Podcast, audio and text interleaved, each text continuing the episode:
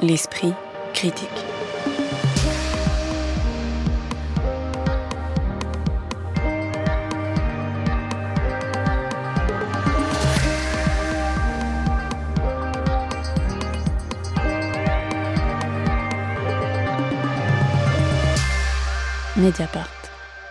Carte noire nommée Désir, c'est un slogan publicitaire pour un café dont les personnes ayant vécu en France dans les années 80 et 90 se souviennent, mais c'est surtout le titre du spectacle de la metteuse en scène Rebecca Chaillon qui a déjà fait beaucoup parler de lui.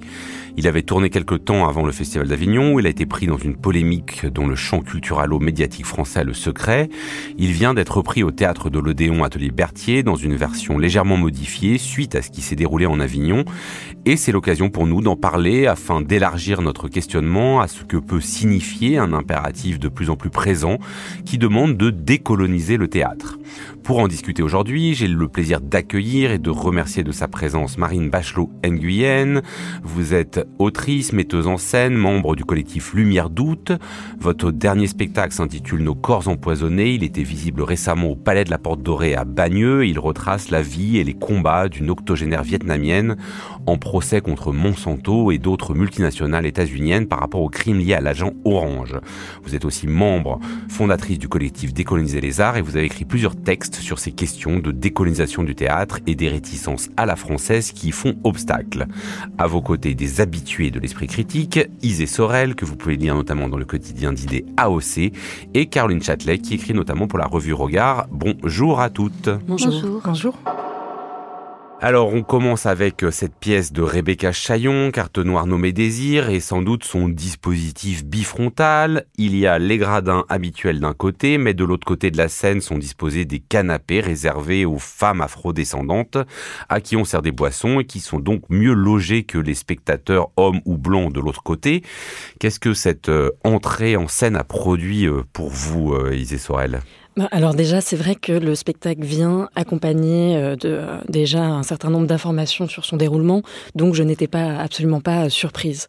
Après, je sais que c'est ça qui a pu euh, créer un point de tension. Hein. C'est une critique habituelle qui est faite aux personnes qu'on peut appeler décoloniales, de créer de nouvelles ségrégations, terme qui est évidemment à critiquer.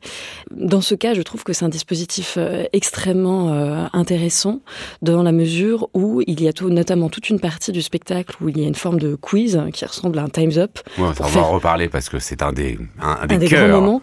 Mais en tout cas, j'ai trouvé que là, pour moi, ça prenait une acuité, ce, dispositif qui fait que le public, majoritairement donc, blanc, est face à ces femmes euh, identifiées comme femmes euh, noires, puisque ce qui fait que quand on doit prononcer des mots comme euh, tête de nègre ou un peu toutes ces expressions qui sont qui nous embarrassent, enfin en tout cas, je trouve nous dans, le public à majorité blanc, et eh bien tout ça est sous le contrôle et le regard de ces personnes, euh, ces personnes noires qui fait que cet embarras est encore plus politique pour moi et intéressant. Ça évite que, euh, j'imagine, dans certaines, euh, enfin, parce que là, nous, on était avec un public conquis qui déjà connaît plus ou moins le lexique qui est utilisé, mais d'ailleurs, il est dit à l'entrée que les personnes qui placent les spectateurs et spectatrices peuvent expliquer aussi les termes utilisés pour accéder à cet endroit où, où l'on regarde autrement. Et je trouve aussi que ça revient à finalement l'étymologie du théâtre, qui signifie théâtron, c'est le lieu d'où l'on voit. Et là, ça nous place aussi de montrer que, en fonction de où on est, et dans les sociétés et le théâtre qui en est le miroir, on voit les choses euh, différemment. Caroline Châtelet, euh, sur cette même question, aucune gêne, euh, pareillement. Euh, bon, alors évidemment, avec c'est vrai que le spectacle, là, c'était pas la première, donc on arrive un peu informé qu'il va y avoir des éléments de ce type.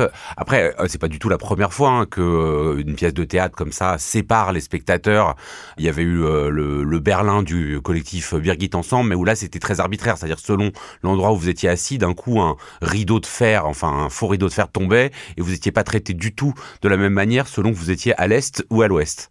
Oui, bah là, enfin, c'est un dispositif qui assume et qui nous donne à voir aussi euh, bah, l'invisibilisation qui existe dans notre société, l'invisibilisation qui existe de fait aussi dans, dans le champ du théâtre. Et c'est euh, en même temps euh, très beau parce que c'est un dispositif qui, quelque part, va être très doux aussi pour ces femmes parce que donc les personnes qui sont invitées à rejoindre des canapés, donc avec des assises confortables où on, on va leur servir à boire, sont des personnes personnes qui s'identifient comme euh, femmes afrodescendantes, mais ça peut être aussi des personnes euh, trans ou non binaires, quoi. Enfin, identification. Et quelque part, c'est peut-être aussi un dispositif qui va accompagner la violence aussi du propos qui va suivre, parce que comme c'est un travail très performatif et assez brut, il peut y avoir aussi des, des choses assez dures et qui ne sont pas reçues de la même manière. Et comme vous le disiez, euh, Ité Sarol, ça renvoie aux racines du théâtre, mais c'est vrai qu'en tant que spectatrice blanche, recevoir le propos de la compagnie, mais en le voyant aussi euh, reflété, mise en perspective, mise en, perspective par le par ces, ces, présences de femmes, ça, ça induit aussi un autre niveau de réflexion. Vous, euh, Marine Bachelot-Nguyen, vous l'avez pas vu à Paris, enfin aux, Ateliers Berthier, vous l'aviez vu avant. Qu'est-ce que ça vous avait fait produit sur vous ce, ce dispositif? Ben, je trouve que c'est intéressant. Et puis encore une fois, les femmes euh, afrodescendantes ont le choix d'être sur les canapés ou d'être dans le reste du public. Donc il n'y a rien euh, d'injonctif. Ensuite, ça vient aussi faire une photographie de ce qu'est le public. Pour avoir parlé avec Rebecca Chaillon ou ses comédiennes, ben, quand elles ont tourné notamment en Suisse, il y avait très très peu de personnes dans ces canapés et dans ces gradins. Donc ça vient donner aussi une image de la composition du public de ce spectacle. Moi, je leur avais conseillé de prendre le, terme afrodescendante dans ces euh, circonstances au sens plus large. Par exemple, pourquoi ne pas inviter des personnes qui seraient euh, du Maghreb pour, pour peut-être être moins seules face à un public exclusivement euh, blanc. Mais encore une fois, euh, je crois que le, terme c'est noir, euh, femme afrodescendante ou personne non binaire, mais ça vient aussi fournir une image de ce qu'est le public de théâtre euh, aujourd'hui. Carte noire nommée Désir, comme son titre l'indique, joue beaucoup des clichés, des stéréotypes, et notamment ceux issus de la publicité en particulier dans cette scène d'anthologie en forme de quiz que vous évoquiez, euh, Isée Sorel. Est-ce que pour vous, ce jeu sur les clichés, que, que vraiment Rebecca Chaillon, on peut dire, épuise, est-ce que ça permet vraiment de les désactiver ou est-ce que bah, ça risque de les reconduire? Bah, c'est tout l'enjeu, euh, évidemment, du spectacle, de, euh, de chercher à les dynamiter, à les déconstruire, à les retourner. Et selon moi, elle réussit son pari dans la mesure aussi elle propose autre chose. Le spectacle est extrêmement euh, hétéroclite et mêle à la fois des genres différents. On passe du plus potache et grotesque avec une espèce de banquet euh, à caca euh, qui, qui, part comme ça, une espèce de folie de, de jeux de mots, tous plus potaches les uns que les autres. Dis donc, nous avons bien choisi notre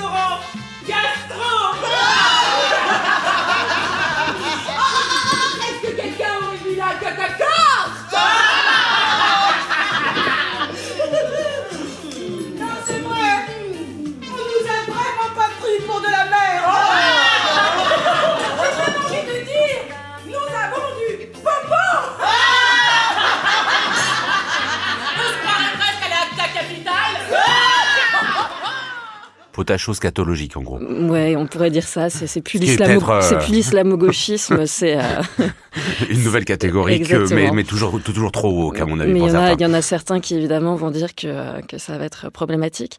Mais donc on peut passer de ce genre de moment à d'autres vraiment, moi, que j'ai trouvé sublimes, comme ce moment où il y a ces deux femmes nues, puisque c'est aussi ça que j'ai trouvé intéressant, c'est que Rebecca Chaillon, au début, donc, euh, cherche à, à, supprimer cette espèce de, de blanchité qu'on lui a imposée pour retourner justement à ses racines euh, afrodescendantes. Et donc, il y a ce, cette carte noire est en fait au départ une sorte de euh, carré blanc qu'elle doit euh, récurer à coups de javel, mais c'est aussi se récurer elle-même, puisqu'elle est euh, peinte en, blanc. Euh, et il y a un moment comme ça assez long qui peut penser à faire de performances intenses à, la Yann Fabre, où, où elle, elle lave donc ce plateau pour retourner à, ses, origines, ou revendiquer en tout cas ces, dernières. Et suite à ce moment-là où donc, il y a une mise à nu, je trouve qu'on s'habitue de plus en plus au cours du spectacle à cette nudité aussi, de corps dont on n'est pas du tout habitué à les voir ainsi présenté euh, sur scène. Et il y a des moments très beaux de ce qu'on pourrait appeler de sororité, notamment quand il y a euh, son geste de euh, femme de ménage, qui là encore identifie ces, ces femmes afrodescendantes, donc à ses postures sociales, et mise en, en lien avec une femme qui fait de la poterie. Et c'est celle-ci qui ensuite va la laver. Et pour moi, c'est déjà tout le pari du spectacle, en fait, qui est présente dans cette espèce de prologue. Et une deuxième scène qui m'a aussi beaucoup marqué comme ça, c'est quand il y a une musique à la harpe en live et que ces deux, deux femmes, on les retrouve toutes les deux nues, qui s'enlacent.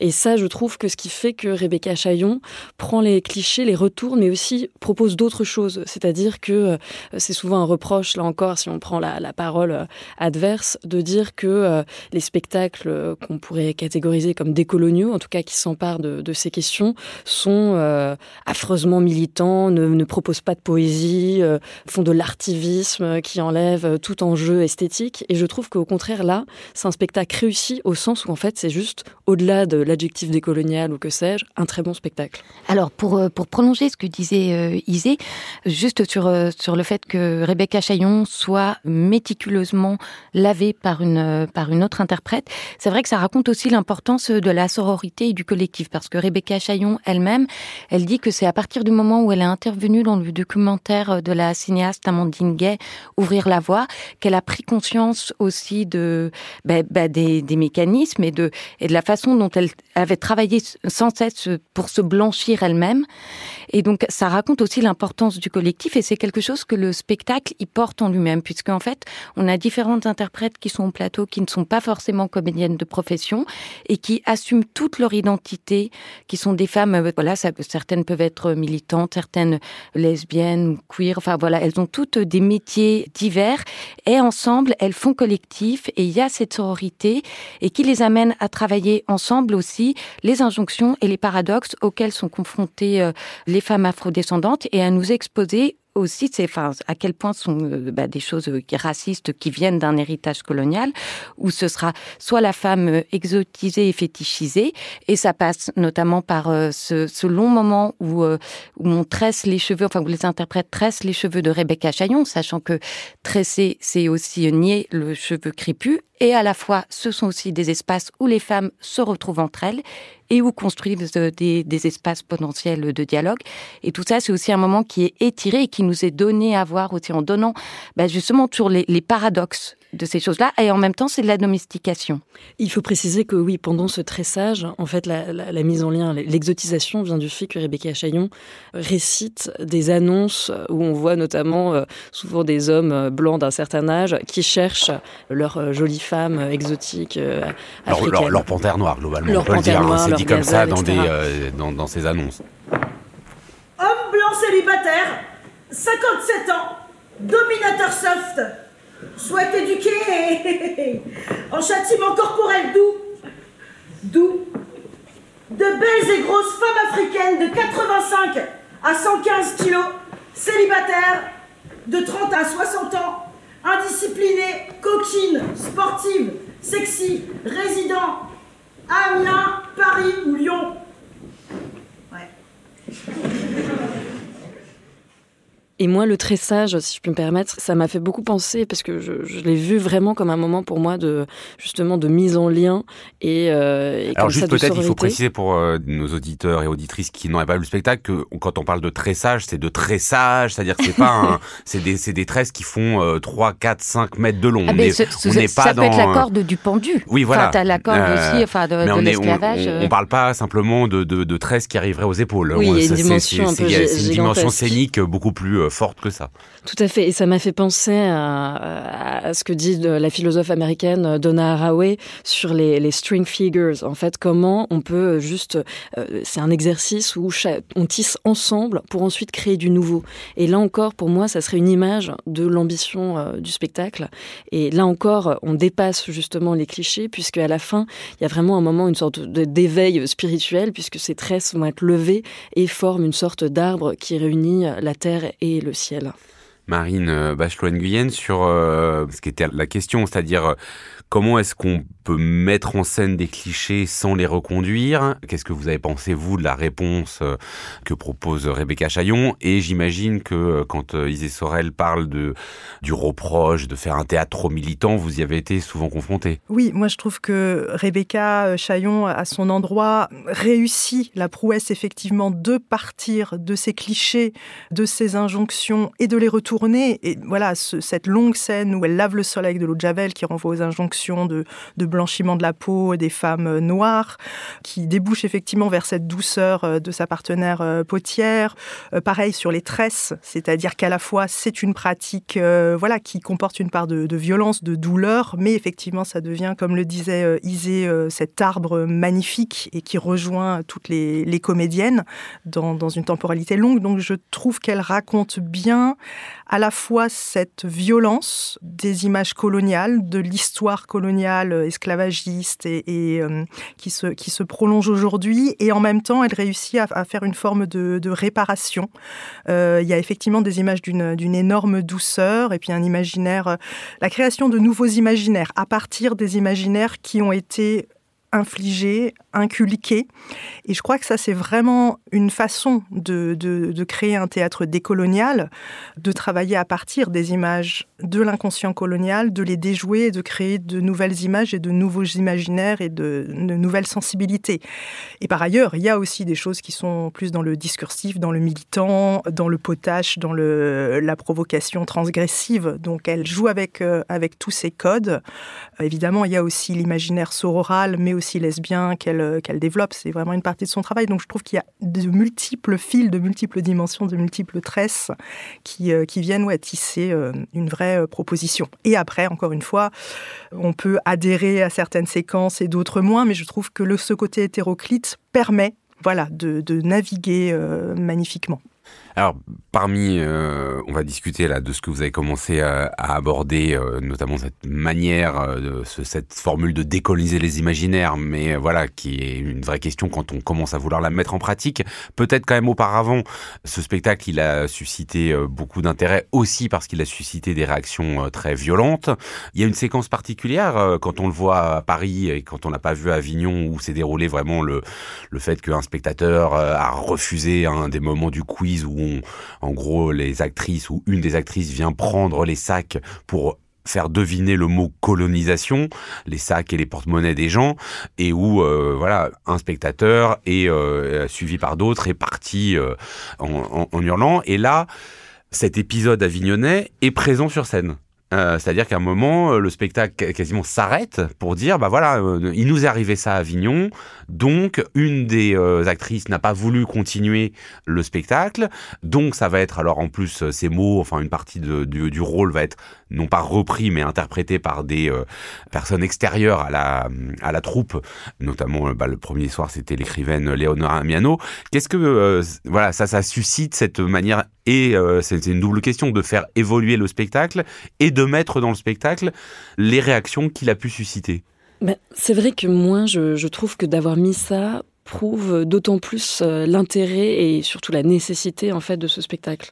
J'ai trouvé ça très pertinent de, l'intégrer pour bah, tout simplement aussi expliquer la l'absence donc de Fatou Sibi qui est aussi euh, autrice et qui avait un, une sorte de morceau de bravoure sur scène qui en effet donc là est interprété par Léonora Miano, ce qui est intéressant parce que là encore ça crée des filiations, des héritages pour montrer qu'on s'inscrit dans une dans un champ en fait qui remonte aussi à enfin qui n'est pas juste là en train de euh, ces, dernières années, qu'il y a, il y a vraiment une, euh, un, passé euh, et un, et donc j'espère un futur. D'ailleurs, c'est ce qu'elle dit. Comment Rebecca Chaillon a passé d'un affreux passé à un afro futur. J'aime beaucoup la, formule. Et c'est vrai que c'est un spectacle qui prouve que la, la, politique au, théâtre, c'est notamment dans la réception. Et moi, ce qui m'a frappé, c'est de me dire, en, voyant le spectacle, mais peut-être parce que je suis beaucoup plus sensible ou, ou, en tout cas intéressée par ces questions que, que d'autres spectateurs. Et, et, je me dis, mais comment on peut avoir des, réactions aussi violentes par rapport à un spectacle qui finalement, en effet, quand même, propose euh, des réconciliations, des euh, juste un partage. Pas sans être irénique non plus. Je, je trouve qu'il y a une sorte de générosité plutôt à dire, bah voilà, regardez, je vous partage mon point de vue sur le monde, mais je trouve pas ça d'une euh, agressivité en fait, et euh, que qu'on aurait pu imaginer si on s'en tenait aux réactions qui ont découlé de la polémique avignonnaise puisqu'il faut préciser aussi que Rebecca Chaillon a quand même dû porter plainte pour apologie de crimes contre l'humanité, a subi un cyberharcèlement, des insultes, des violences physiques. Enfin, c'est quand même, on parle de choses euh, extrêmement graves. Et j'ai trouvé que ça donnait aussi une densité, une, euh, une gravité, une importance d'avoir inclus ce moment face au public parisien et, sûrement dans, dans les autres représentations à venir. Caroline, vous qui l'avez vu à la fois à Avignon et à Paris, qu'est-ce que vous pouvez nous dire des réceptions, même si vous n'étiez pas là le soir avignonnais qu'a fait, où, il y a eu le, moment de violence qui est raconté là, maintenant à Paris? Bah, déjà, en fait, l'intégrer dans le spectacle, justement, euh, ce, enfin, ce qui est quelque part est aussi un traumatisme, c'est vraiment assumer le fait que c'est une performance. C'est aussi rappeler que, en fait, la neutralité est impossible et que pour les artistes, recevoir ce type d'agression, on n'en sort pas indemne. Et c'est aussi peut-être une façon de, de souligner le fait que, quelque part, euh, là où, euh, justement, les personnes qui vont critiquer tous ces mouvements comme ça de, de décolonisation, ils vont toujours dire que, les personnes qui font partie du mouvement décoloniaux euh, font de l'intimidation. L'intimidation n'est pas du côté qu'on croit, en fait. L'intimidation, elle est du côté aussi euh, des personnes qui sont, elles, en position de, situation euh, symbolique, sociale, culturelle, enfin, dominante et qui infligent cela à ces, à ces équipes. Après, juste pour dire, c'est vrai que quand je l'ai vu à Avignon, il n'y avait pas eu cette séquence sur la colonisation parce que donc c'était la première fois que les, les comédiennes se faisait agresser, sachant que le spectacle avait joué une soixantaine de dates avant Avignon. Donc ça raconte quelque chose aussi d'Avignon. Du, enfin, du, du, public avignonnais. Ce que disait euh, Marine de, du, euh, de, de, ce qui est un public. Mais voilà. Et, euh, et là, le soir, moi, où je l'ai vu à Paris, pour le coup, il y a un homme au premier rang qui était un homme blanc, assez âgé, qui a refusé de, de donner quelque chose. Et ce qui a été assez beau, c'est de se voir bah, que les, les, les, comédiennes ont avancé et qu'elles ont aussi intégré ces euh, bah, ces, possibles réactions. Et que par exemple, l'une des comédiennes a dit, mais on ne fait qu'appliquer le protocole de vos ancêtres. En continuant d'insister, si tu ne donnes rien, on va vendre la personne à côté de toi. C'est une femme. Oui, c'est un bel humour grinçant. et voilà. Et puis à un moment, elle s'est adressée à toute la salle en disant, cet homme tente de nous faire deviner le privilège blanc. Et je trouve que là, c'est éloquent parce que, évidemment, enfin, et je trouve que c'est là aussi la puissance de ce spectacle, c'est que ça nous renvoie sans arrêt aux impensés et aux privilèges que, qui ne sont pas nommés. Bah, rien que dans ce quiz aussi, puisqu'il faut savoir que si on donne donc la bonne réponse qui va de euh, l'expat à Rachel Keke, enfin, tout, tout un imaginaire, on reçoit des chocolats. Oh,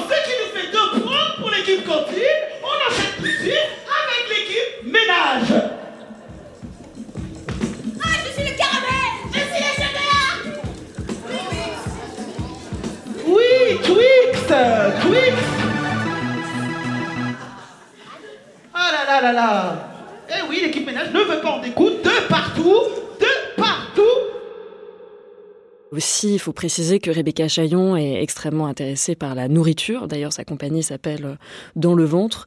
Et que, évidemment, on peut penser euh, cette nourriture. D'ailleurs, c'est Eva Doumbia qui avait fait aussi un spectacle qui s'appelle Autophagie, qui traitait des liens entre euh, différents aliments et la colonisation. Et donc, même là, de voir des Blancs remercier d'avoir trouvé des réponses sur des clichés noirs en leur donnant un chocolat, le tout avec une extrême bienveillance et comme ça beaucoup d'allant, je trouve que c'est extrêmement astucieux.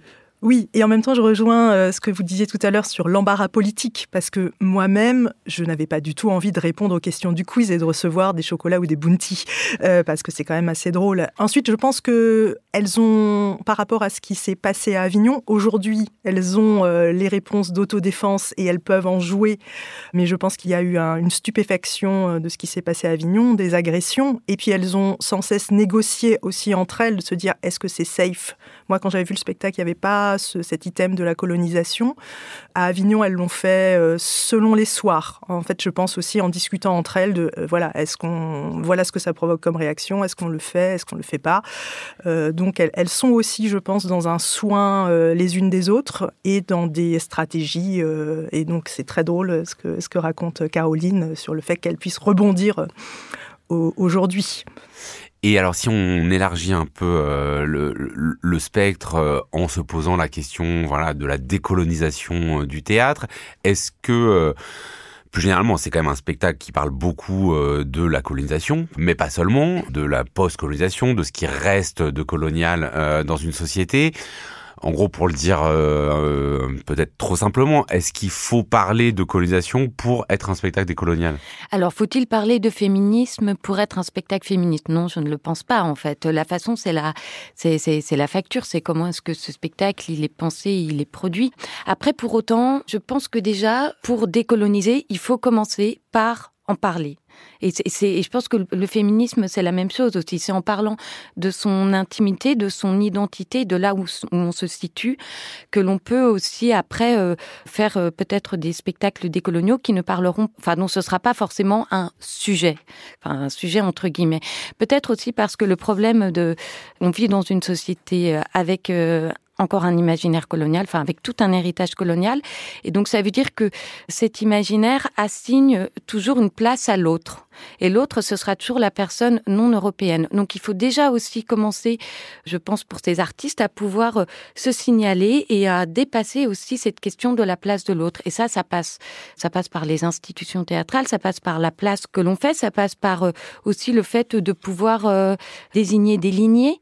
Enfin, par exemple, je pense à la carte blanche de la cinéaste Alice Diop qui a eu lieu au 104. Elle a euh, invité euh, diverses femmes à venir lire des textes, beaucoup de d'autrices afrodescendantes. Et donc, tout ça, ça dessine des lignées. Et je pense que c'est aussi quelque part le travail que mène Rebecca Chaillon. C'est construire des, des sortes de, de, de communautés de, de pensée pour euh, des sortes... Des galaxies. De, voilà, des, des, voilà, des galaxies, des, des constellations.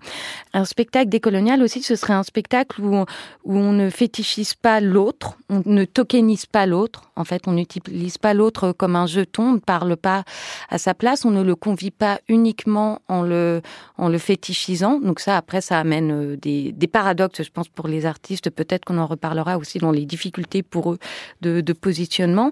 C'est aussi euh, un spectacle où on interroge soi-même ses propres privilèges l'endroit d'où l'on parle et euh, à qui euh, à qui on s'adresse et où on pense aussi peut-être à ses euh, bah, je sais pas son peut-être propre racisme intégré où on travaille aussi sur les questions de l'intersectionnalité des luttes c'est un spectacle aussi où on, où on se dit qu'il y a une, subjectivité au travail en permanence. Enfin, on. on oui. Ouais, non, mais vaste programme. Mais, alors, du coup, moi, je me tourne vers vous, Marine bachelot où vous aviez dit dans un de vos textes moi, il s'agit de décoloniser mon théâtre à tâtons.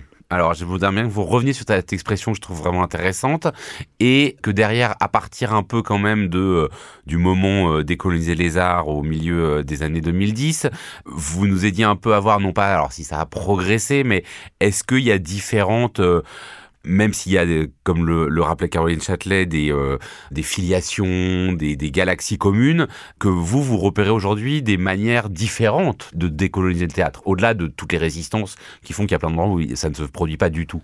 Bah, ces différentes façons de le faire, elles sont à inventer, elles sont en perpétuel processus et c'est un, un vrai travail pour les artistes euh, de le faire, que de s'interroger sur la colonialité du pouvoir, que de de voir à quel point notre monde est toujours euh, organisé euh, sur euh, cette exploitation capitaliste, raciale, qui passe par la domination de l'Europe et de l'Occident sur, sur les autres peuples et qui a un, poids historique, sur cette imposition d'un point de vue occidentalo-centré. donc il y, a, il y a plein de nouvelles épistémologies à inventer. Et comme on est totalement brassé, moi je suis descendante de colonisés, mais je suis double culture, donc je suis aussi construite par l'imaginaire et par euh, voilà des cultures euh, vietnamiennes autochtones et puis beaucoup plus beaucoup plus larges. Donc qu'est-ce qu'on fait de tous ces cadres-là?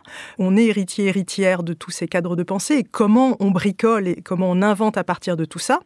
En se confrontant aussi, quand je disais euh, dans cet article de tumulte décolonisé à tâtons, parce qu'il faut alterner les stratégies. C'est un article pour, euh, je, je, je, le résume vraiment très très très brièvement, où vous reveniez un peu sur le travail de décoloniser les arts, où vous disiez qu'évidemment accéder à des formes de parité dans les lieux de pouvoir, sur scène, de plus grande diversité, même si on sait que le mot euh, est piégé, c'était finalement le programme était clair, mais que quand on s'y mettait en pratique, eh ben c'était un peu plus compliqué. Bien sûr, parce qu'on est, il y a des dynamiques d'oppression et d'aliénation, et que comment on fait pour pour survivre, comment on fait pour être radical sans, sans se prendre des tombereaux d'empêchement. Donc ce sont ce que j'appelle aussi des stratégies en zigzag. Et ce que j'aime par exemple chez Rebecca Chaillon, c'est qu'elle elle travaille sur ces images, sur ces imaginaires. Moi, je vais avoir un travail qui va être un petit peu plus dialectique, moins dans, dans, une esthétique performative, mais une tentative de, de tracer des fictions, euh, de, des fictions documentées qui, remontent des généalogies coloniales. Donc, en fait, ce que je trouve intéressant aujourd'hui, c'est qu'il y a de multiples esthétiques et de multiples filiations qui se créent. Rebecca, euh, pour elle, euh, Rodrigo Garcia est évidemment le théâtre de Rodrigo Garcia est évidemment une rencontre très très forte et ça se sent dans son travail. Et en même temps, elle le transforme à sa façon, avec sa sensibilité. Et, c'est ça qui, crée des choses. Moi, j'ai été par exemple bouleversée par Rwanda 94 du, du groupe Off. On parlait pas de décolonial à l'époque, mais pour moi, c'est un spectacle qui interroge les, racines coloniales du génocide, euh, du génocide au Rwanda et qui regroupe euh, une équipe et blanche et rwandaise et beaucoup de chercheurs, chercheuses. Et pour moi, il y a une démarche, par exemple, décoloniale où, où je pensais à des, au spectacle d'Adeline Rosenstein, euh, d'écrit Ravage sur l'imaginaire de, de, la Palestine, qui résonne encore beaucoup aujourd'hui. Là aussi, il y a des, donc il y a de multiples esthétiques, il y a des multiples façons de, de faire théâtre, et je crois que tout cela avance, mais il y, a, y a, aussi besoin de cette nourriture euh, théorique d'un cadre de pensée et de point de vue situé. Peut-être, moi je l'ai déjà dit, en fait, ce qui me manque un peu, c'est des metteurs en scène euh, blancs ou blanches qui prendraient en charge non pas une dénonciation euh, du racisme qui se passe souvent aux États-Unis, parce qu'on on sait bien qu'en France il n'y a pas de racisme, mais voilà, qui travailleraient aussi bah, sur leurs ancêtres colonisateurs. Il y a toujours ce déni et cette absence en fait de la pensée de, enfin voilà je veux dire, c'est comme comme la question de la collaboration. C'est très très bizarre. On dirait qu'en France, il y a eu que des résistants et des résistantes, et, et euh, donc. Euh, ces travail, les zones d'ombre, ce sont bien sûr euh, la méconnaissance des crimes coloniaux, de l'histoire de l'esclavage, et qui, qui crée encore du racisme dans nos sociétés. On en hérite complètement. Mais euh, les zones d'ombre, c'est aussi cette espèce euh, de, bah, de déni ou d'absence des récits sur, euh, les colonisateurs. Oui, d'autant que, alors on va pas refaire la polémique ici, mais il se trouve que Décoloniser les arts, c'est fondé sur une pièce d'un metteur en scène blanc qui pensait dénoncer le racisme. c'est Exhibit B, donc de Brett Bailey, et, et dont le collectif Décoloniser les arts a jugé que, au contraire, il reconduisait beaucoup des clichés Oui, ça a été un événement qui a provoqué des choses. Après, encore une fois, ce spectacle dénonçait concrètement le racisme. Après, il y avait un impensé du metteur en scène qui mettait en scène ses, corps noirs et, euh, et effectivement l'exploiteur, l'oppresseur, l'esclavagiste, euh, le raciste n'était blanc n'était pas représenté. Bon, on va pas refaire euh, la polémique, mais en tout cas, ça reste des œuvres qui sont, c'est ça, c'est qu'encore une fois, moi je suis vraiment pour que les œuvres puissent exister et être discutées démocratiquement, mais il y a un certain nombre de phénomènes qui fait qu'on ne peut pas parler du racisme en France, on ne peut pas parler euh, d'islamophobie, on ne peut, on ne peut parler de rien. Et bah, à, vous trouvez ça vraiment ça? Bah, je trouve qu'il y a beaucoup d'occasions de vrais débats sur les œuvres qui sont, parce que c'est ce qui s'est passé pour Exhibit B, c'est-à-dire que des militants euh, noirs antiracistes ont dit on veut créer des débats autour du spectacle.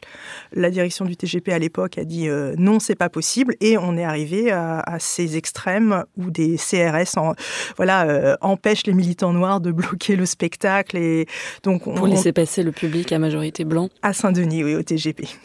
Mais c'est vrai que moi, ce qui me séduit dans votre démarche, euh, justement, peut-être en disant à tâtons, vous utilisez aussi beaucoup le terme euh, de euh, bricolage ou en tout cas de faire des tentatives. Et je trouve que parfois, on peut en effet être un peu bousculé par une sorte d'injonction à une pureté militante. Et à l'inverse, justement, l'art, ça devrait nous permettre d'avancer ensemble. Et ce que vous dites, notamment par rapport à Exhibit B, mais on peut penser aussi aux autres polémiques autour de Canata, le spectacle de Robert Lepage, ou encore Les Suppliantes avec la question du blackface qui avait lieu à, la Sorbonne. Et c'est vrai que là, on voit à chaque fois des associations qui cherchent à pointer justement des impensés et des questions qui posent problème, puisqu'en fait, il y a une forme de... C'est comme si on n'avait pas les bonnes lunettes pour voir ce qui peut poser pro problème d'un autre point de vue. On revient toujours à la question euh, des, points de vue qui voient le monde différemment euh, que les nôtres. Et euh, moi, je vois ça plutôt comme une sorte de cheminement ensemble. En effet, on doit être euh, vigilant, s'interroger, euh, faire retour sur soi, mais pas non plus sous une forme forcément culpabilisatrice ou pénitente, parce que je pense que ça, c'est probablement assez improductif et ça peut au contraire donner du grain à moudre euh, au camp adverse, alors que j'ai l'impression que c'est un travail collectif et c'est là où ça crée du commun, alors qu'une des accusations qui est faite contre euh, les, décoloniaux, c'est ça serait de euh, ah mon Dieu privilégier les particularismes, les identités et donc de détruire le commun, alors que pour moi, si on prend cette démarche ensemble, chacun à son endroit, mais en s'interrogeant les uns les autres, c'est justement pour recréer un autre commun qui nous conviendrait aujourd'hui. Je crois surtout qu'il euh, faut aussi accepter qu'il y a une sorte d'évolution des sensibilités et qu'un blackface qui nous paraissait euh, peut-être normal dans les années 50 doit nous paraître odieux aujourd'hui et qu'il faut sans cesse se questionner sur ce fameux monde commun à créer euh, donc ensemble. Mais alors comme là, on n'a pas vraiment, on va dire, de représentants euh, des adversaires euh, de, cette question, j'aimerais bien creuser ce que vous avez commencé à aborder euh, différemment toutes les trois, à partir du spectacle de Rebecca Chaillon, qui est la question de est-ce que ce théâtre décolonial, à partir du moment où on accepte l'impératif de la nécessité de décoloniser le théâtre, comme, et d'ailleurs là, parce qu'on parle de, théâtre, mais évidemment une décolonisation plus générale, comment est-ce que ça peut se traduire esthétiquement? Et je reviens à, vous, Marine Bachelot dans un des textes, vous écrivez que malgré la dévalorisation du théâtre politique et militant dans l'histoire des arts, vous avez l'intime conviction qu'un théâtre politisé était potentiellement porteur d'esthétique et de formes nouvelles. Qu'est-ce qui vous fait dire ça alors que précisément, on a beaucoup entendu ces derniers temps que ce théâtre qui se dit politique, et là, c'est pas simplement le théâtre décolonial, était assez appauvri dans les formes. Hein. Il y a Olivier Neveu qui a écrit tout un livre là-dessus. Du coup, est-ce que vraiment vous y croyez et est-ce qu'il n'y a pas là quand même une tension entre euh, esthétique et politique? Oui, oui, j'y crois et je suis pas d'accord avec tout ce que dit Olivier Neveu, euh, que je connais par ailleurs très bien dans, dans ce livre-là. Je pense que justement, les pensées révolutionnaires euh, des années 20 en Europe ont créé des nouvelles formes théâtrales, le théâtre documentaire euh, de Piscator, ce que Brecht a révolutionné à son époque. On pourrait citer de multiples exemples. Dans les années 70 aussi, la pensée révolutionnaire a, a créé de nouvelles formes, de nouveaux espaces aussi où, où est allé s'inscrire euh, le théâtre, des formes participatives, des formes collectives. Aujourd'hui, je pense aussi que avec ces artistes euh, qui apparaissent, qui émergent, qui sont issus de cultures multiples, qui connaissent la violence politique de l'histoire de leurs parents, de leurs grands-parents, de leurs ancêtres et, et, qui ont cet héritage, voilà, de la colonialité euh, et de la colonisation, je pense qu'il y a véritablement invention de nouvelles formes qui déstabilisent l'institution théâtrale parce qu'il y a aussi des esthétiques dominantes. Et alors on se retrouve en tant qu'artiste face à est-ce que je réponds aux esthétiques dominantes parce que je sais si je développe tels outils théâtraux, euh, bah, je sais que je vais plaire à l'institution. Et en même temps, j'ai envie de défendre aussi euh, des, héritages, des particularismes, des choses que les blancs ou que ne connaissent pas. Euh, et pour moi, en naissent des nouvelles façons de faire théâtre. Et après, il y a des problèmes aussi économiques, de classe, euh, qui font que voilà, les, artistes racisés n'ont pas toujours énormément de moyens pour, euh, pour travailler et pour faire reconnaître et voir leurs esthétiques.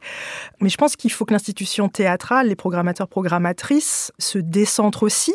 Il y a quand même une ignorance assez crasse de l'histoire coloniale française chez eux, euh, quand on leur parle de questions euh, sur le Vietnam ou sur d'autres euh, anciens pays colonisés, on, sent qu'il y a, il y a l'exotisation, des regards un peu biaisés et des méconnaissances. Donc peut-être aussi prendre conscience de, son ignorance et puis faire confiance aux artistes.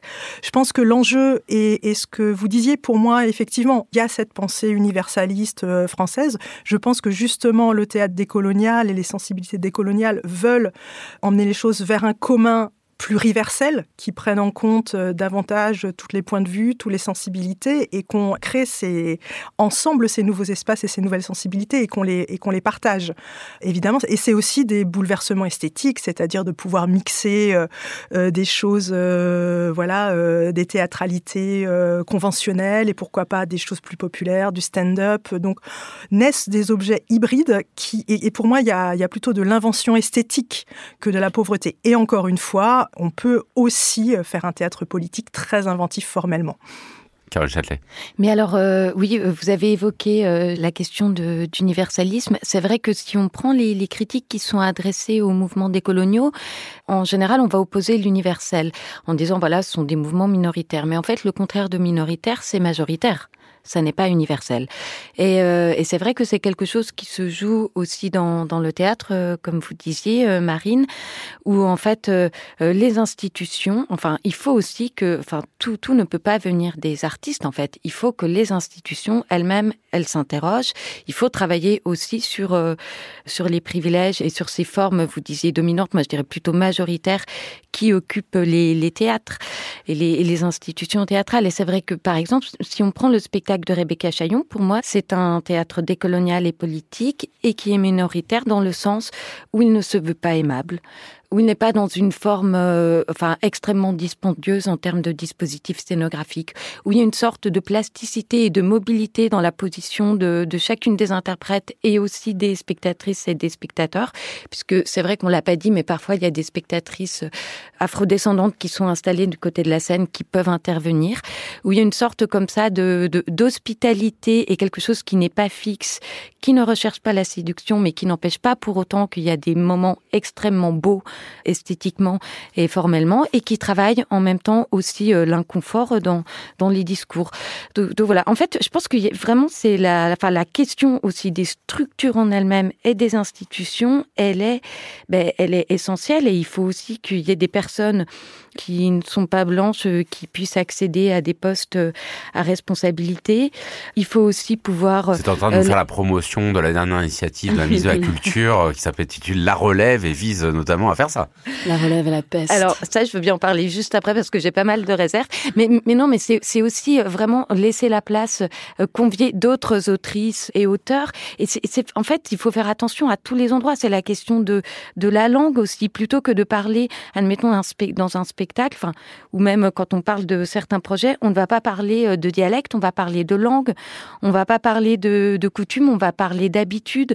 Enfin, on va pas parler de tradition, mais de pratique. Enfin, essayer de toujours de ne pas réassigner l'autre à ce qui est un héritage colonial. Alors oui, moi peut-être pour euh, amener un peu une, euh, un petit point de critique euh, sur, sur tout ça aussi, c'est que je trouve que bon, d'une part en effet peut-être il y a ça, mais de l'autre, il y a parfois aussi je trouve des institutions qui font ça de façon contre-productive en ramenant ou en rabaissant en effet des spectacles à certains mots-clés et justement des sortes de fléchages. C'est de la tokenisation. Avec des sortes de sujets à la mode où bah, donc nous en tant que presse nous recevons les programmes et j'en ai reçu un notamment avec marqué euh, tel spectacle va être en effet euh, écologique, d'autres va traiter en effet peut-être de la question euh, décoloniale et pour moi ça ça fait partie aussi du problème et pour rejoindre un peu ce que vous disiez. Bon, on l'avait vu dans l'art contemporain avec l'initiative Monde Nouveau où il y avait vraiment mais tous les mots clés parfaits collectif, écologie, féminisme, décolonial. Là où pour moi en effet quand même quand on fait de l'art c'est pour échapper aux impasses binaires, pour sortir aussi un peu de soi mais tout en partant de soi et, euh, s'ouvrir à, d'autres choses. Donc je pense que de la même manière que un spectacle décolonial n'est pas forcément un bon spectacle, que et ça n'implique pas immédiatement de nouvelles formes euh, esthétiques, mais que c'est laisser place aussi en fait à des euh, à des singularités qui peuvent provenir d'horizons extrêmement différents. Moi, c'est ça, je trouve qu'il faut soutenir, qu'il faut pas retomber dans une fétichisation en disant qu'en soutenant des artistes venant de tel ou tel arrière-plan, eh bien, ça va forcément produire des spectacles formidables. Je pense que c'est ça qu'il faut pointer. Et sinon, moi, je me ramènerai à la définition d'Aimé Césaire sur l'universel, un universel riche de tous les particuliers. Alors ça va faire notre conclusion, même si on sent bien qu'on aurait pu faire une autre émission entière sur ce que serait un théâtre décolonial et qu'on la fera sans doute dans quelques temps. Merci infiniment à toutes les trois. L'Esprit Critique est un podcast proposé par Joseph Confavreux pour Mediapart, réalisé par Samuel Hirsch et enregistré dans les studios de Gond par Karen Beun.